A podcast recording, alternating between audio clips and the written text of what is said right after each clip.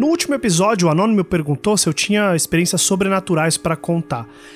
Essa não é bem uma experiência sobrenatural, mas é uma coisa que aconteceu comigo que, cara, foi por pouco e eu não sei como é que eu tô hoje aqui, assim, foi por pura sorte ou por Deus, sei lá, ou espíritos, ou a mão invisível do mercado, qualquer coisa que as pessoas acreditem sem ter muitas provas de que existe, assim.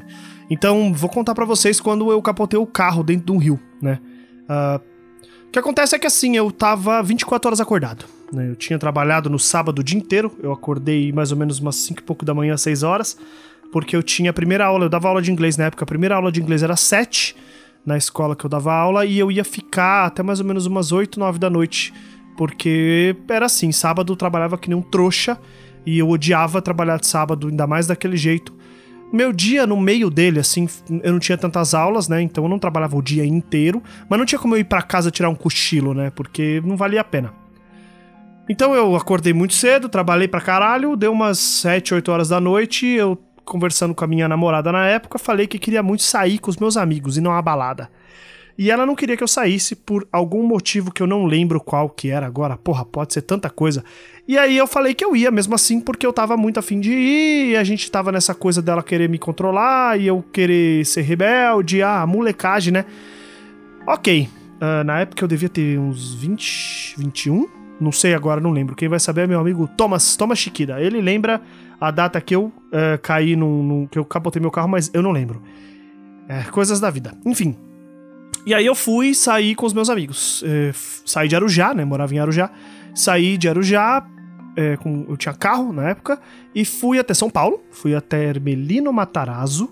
Peguei meus amigos lá na casa deles, Hermelino Matarazzo, e voltei. Uh, e fui, aliás, pra Fan House. Quem lembra da Fan House? Se você lembra da Fan House, conta pra mim um caso legal da Fan House no curioscat.me barra Oi Cronofóbico. Sério, por favor, a Fan House é um lugar maravilhoso que já não existe, não existe mais, não está mais entre nós, que morreu aí, não foi nem por causa da pandemia, foi antes. E sinto falta, sinto falta da Fan House. Uh, enfim, fomos pra Fan House e estávamos lá nos divertindo muito. O que acontece? Tinha brigado com a minha namorada. Eu tava puto com esse negócio dela sempre querer, ah, não vai sair com seus amigos, nananana. Resolvi que eu não ia beber. Resolvi, resolvi que eu ia ficar só na coquinha. Por quê? Porque se eu bebesse, eu talvez fizesse merda. Eu tinha isso na minha cabeça. Duvido, né? Porque nunca aconteceu nada assim. Falei, show, foda-se, vou tomar um monte de coquinha e Red Bull pra aguentar aqui a madrugada. E ficamos na balada até umas 5 horas, 5 e pouco da manhã. Né? Lembra que eu acordei esse horário no dia anterior. Show, acabou o rolê, vambora pessoal, vambora. Então peguei meus amigos, fui até, fui da Fan House até Ermelino Matarazzo, que é um, um, assim, um rolê da porra. Deixei todo mundo em casa, voltei, peguei a Dutra e tava indo até Arujá. Então vamos dizer que nessa brincadeira aí eu devo ter andado uns 50, 60 quilômetros. Eu não sei quantos quilômetros deve ser de Ermelino Matarazzo até a Fan House. Eu vou, vou dar uma olhada aqui e vou falar para vocês. Ok, pesquisa feita, tô aqui com o Google Maps na minha frente. O que eu fiz foi o seguinte: eu saí da Fan House, fui até é, o Parque Boturuçu, né, Ermelino Matarazzo, mais ou menos uns 20 quilômetros, tá? E de lá eu fui até Arujá. E o problema é que eu não morava basicamente em Arujá. Eu morava na área rural. Então foi mais ou menos uns 50 quilômetros ao todo aí, né? Mais uns 30 quilômetros até Arujá. E de Arujá até a minha casa era mais 5 quilômetros e meio. Então, ao todo aí, gastei uns 53, 54 quilômetros pelo, segundo o Google Maps aqui, porque ele não acha direito onde eu morava, porque era área rural. Enfim, 6 horas da manhã, eu, a 500 metros da minha casa, depois de ter dirigido 53 quilômetros e meio, dormi no volante. Eu acho que deu aquela sensação gostosa de caraca, tô chegando em casa, não vejo a hora de chegar em casa e dormir bem gostoso. Dormi, apaguei. Passei numa lombada correndo. Uh, fui direto na direção de um muro, que era numa curva. A parte boa é que era o, o muro, ele era feito de bambu, assim, uns bambu com arame. Meu carro varou o muro de bambu, que deu uma diminuída, diminuída na velocidade dele, mas não foi nada demais. E aí eu fui direto para uma parede de concreto, só que bateu meio que na diagonal, não bateu de frente, né? Se tivesse batido de frente, fudeu, mano. Eu ia ter voado ia ter estragado tudo, morri e já era. Só que eu bati meio de quina, né, no carro. a parte esquerda do carro, então onde eu tava dirigindo, bateu meio de quina. E aí eu acompanhei, né? Ralou meu carro, acompanhei essa, esse muro de pedra e uh, ele dava no rio. E aí meu carro virou uma vez, outra vez, mais uma vez, ponta cabeça no rio. Aí foi delícia, né? Por quê? Porque eu tava dentro do rio e a água tava entrando com o carro de ponta cabeça. Nessa hora, cara, assim, se você já sofreu acidente de carro, é inacreditável como a, a adrenalina funciona. Porque a adrenalina ela vai direto e ela te acorda, te, ela te tira de qualquer brisa. Eu tava totalmente acordado, atento e eu percebi, eu vi, eu vi o acidente acontecendo em câmera lenta. Eu vi, eu, eu, eu acordei. No momento que eu acordei batendo na cerca de bambu, eu abri o olho, eu, eu saquei o que tava rolando e eu só acompanhei eu batendo na cerca de arame, batendo na cerca no, no muro, bate, virando o carro algumas vezes e caindo de ponta cabeça no rio. Isso tudo podia estar tá tocando, é, sei lá, o Baile dos Cisnes, o, o Danúbio Azul. E ia fazer muito sentido se fosse um filme.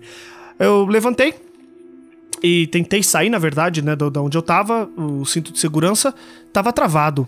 É, eu tava de ponta cabeça, lembrem disso. Então, eu tive que raciocinar como é que eu vou fazer para esse cinto destravar. E tinha um jeito, que era tirando o peso dele, porque quando eu tava pressionado o cinto, ele tava travado. Para eu destravar o cinto, eu tive que mergulhar a, a minha cabeça dentro da água para o meu corpo começar a boiar levemente, para o cinto soltar, e ali eu podia ter morrido, porque se o cinto não tivesse soltado, eu ia ter me afogado. Mas ele soltou consegui sentar no, no teto do meu carro, né? E a água entrando. O vidro da frente estava com algumas rachaduras, a água estava entrando bastante por ele. Uh, e o vidro meu lateral esquerdo estava entrando água por ele, mas ele tava, não estava totalmente quebrado. Eu precisava sair do carro. Aí eu pensei, show! E legal, porque eu, eu tava super consciente, assim. É difícil de explicar, mas é meio, meio sobrenatural X-Men, assim, sabe? É meio, caralho, meu irmão, parece que você tá atento a tudo, Aí eu pensei, legal, eu vou dar uns chutes aqui, vou quebrar esse vidro do passageiro e vou sair nadando, né? Uh, o rio não era muito fundo, mas era fundo bastante para me afogar. Aí eu pensei, oi, legal, eh, eu vou dar um chute, mas eu vou machucar minha perna se eu quebrar esse vidro. Aí eu lembrei que eu tava com tripé.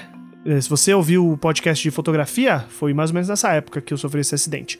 Eu tava com o tripé da minha câmera no porta-mala. Eu falei, ah, vou andando até o porta-mala, pego o tripé. Isso tudo, quando eu digo eu falei, eu falei em voz alta, porque eu tava me organizando minha cabeça, né? Andei, é, é, me arrastei pelo teto do carro até o porta-mala, peguei o tripé e aí eu lembrei que os bancos de trás, as janelas de trás, a, a, o vidro era manual, não era automático, não era elétrico. Então, porra, ótimo, vou abrir manualmente, não vou precisar quebrar o vidro, né? Então vai menos chance de, de eu morrer e vou dar a nadadinha para sair desse carro abri o vidro, o vidro correndo, a água começou a entrar violentamente, eu consegui entrar por ela, sair. Na hora que eu saí, o carro fez glu glu glu glu e deu uma afundada gostosa.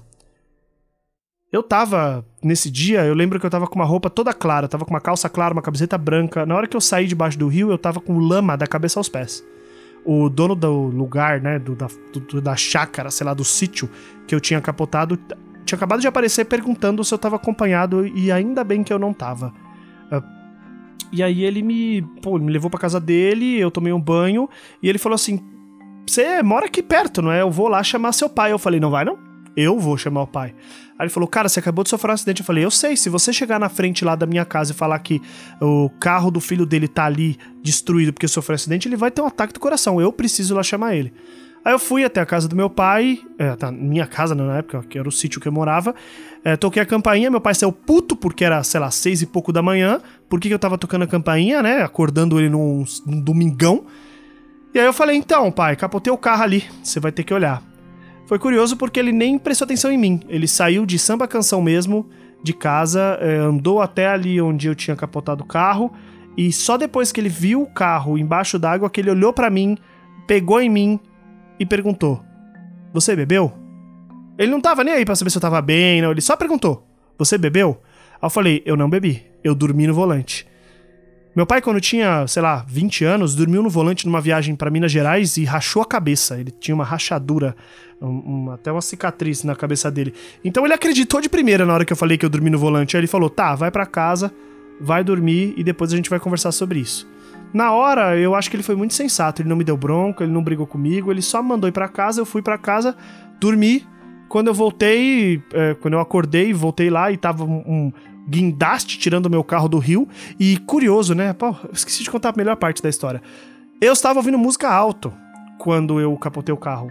Durante todo esse essa história que eu tô contando, tava tocando o rádio alto, porque a, ele, a eletricidade do carro não, não desligou.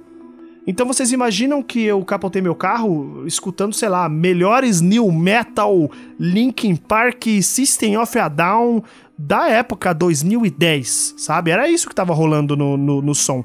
Provavelmente o cara do guindaste deve ter tirado meu carro da água com o, sei lá, Spread Your Fire do Angra no último volume.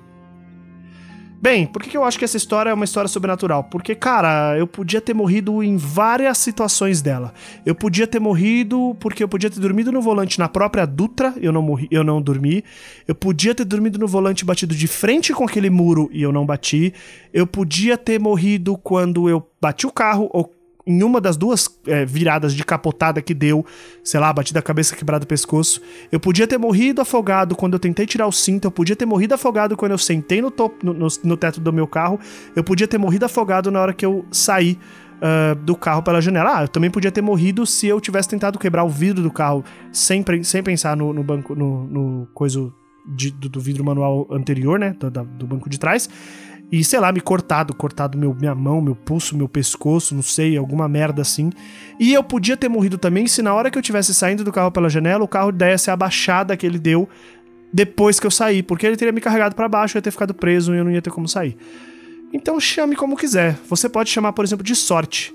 Talvez por isso que eu tenho essa vida que eu tenho hoje, porque toda a minha sorte eu gastei nesse dia. Ou talvez foi Deus. É, o importante é que eu não, não sei a resposta e eu não, não ligo muito mais para isso também. O importante é que eu tô vivo e que eu tô contando essas histórias para vocês. Conta para mim a sua história também lá no curioscat.me barra oicronofóbico. Eu vou gostar muito de saber e é totalmente anônimo, né? Você não precisa nem se identificar, tá bom? Nossa, esse episódio ficou muito grande. Desculpa por isso, mas eu espero que essa história tenha te entretido, né? É, é muito legal se entreter com o sofrimento alheio. É isso, gente. Obrigado, beijo, falou!